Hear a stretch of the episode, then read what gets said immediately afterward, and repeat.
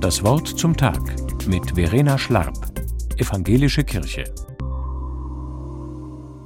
Vor einer Weile hat mir eine Bekannte ein lang vereinbartes Treffen abgesagt. Du sorry, ich brauche den Abend heute für mich, las ich in einer WhatsApp. Ich habe mich geärgert, denn es ist nicht zum ersten Mal passiert. Ich hatte mich auf den Abend gefreut und sehnte mich nach Begegnung. Stattdessen also wieder ein Abend mit Netflix auf der Couch. Seither habe ich gar nicht mehr versucht, mich mit ihr zu verabreden. Vor einiger Zeit hatte sie an einem Achtsamkeitskurs teilgenommen. Seither schaut sie mehr nach sich selbst. Nun bin ich mir sicher, dass es wichtig ist, die eigenen Bedürfnisse ernst zu nehmen und dass auch Achtsamkeit hilfreich ist. Aber manchmal staune ich über die Konsequenzen, die das haben kann. So musste ich herzhaft lachen, als ich den Krimi Achtsam Morden gelesen habe.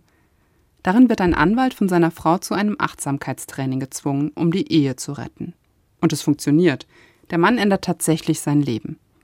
Inspiriert durch den Satz, Sie müssen nicht tun, was Sie nicht tun wollen, entscheidet er sich dagegen, den Gangster in seinem Kofferraum freizulassen, trotz hochsommerlicher Temperaturen.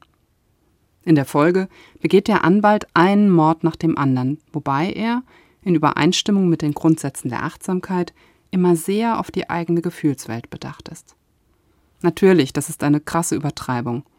Aber mir ist beim Lesen etwas deutlich geworden. Ja, es ist wichtig, gut für sich selbst zu sorgen, sonst verausgabt man sich. Aber manchmal schlägt das Pendel auch zur falschen Seite aus.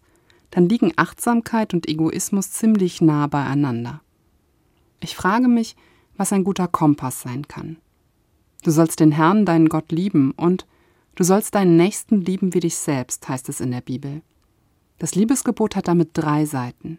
Da ist einmal die Gottesliebe, in der sich zeigt, dass jedes Leben einen größeren Bezugsrahmen hat als die eigene kleine Welt. Und da sind Nächsten und Selbstliebe keine der anderen übergeordnet, beide gleich wichtig. Auf mich selbst zu achten und mir trotzdem den Blick für die anderen zu bewahren, darum geht es dabei. Vielleicht sollte ich also zuerst einmal selbst ernst machen damit. Fürs nächste Mal nehme ich mir vor, dass ich sage, wie es mir geht mit solch einer Absage. Das hätte sie bestimmt verstanden. Vielleicht hätten wir uns auch zuerst einmal gestritten, aber dann bestimmt einen Weg gefunden. Miteinander statt ohne einander. Verena Schlarb, Heidelberg-Wieblingen, Evangelische Kirche.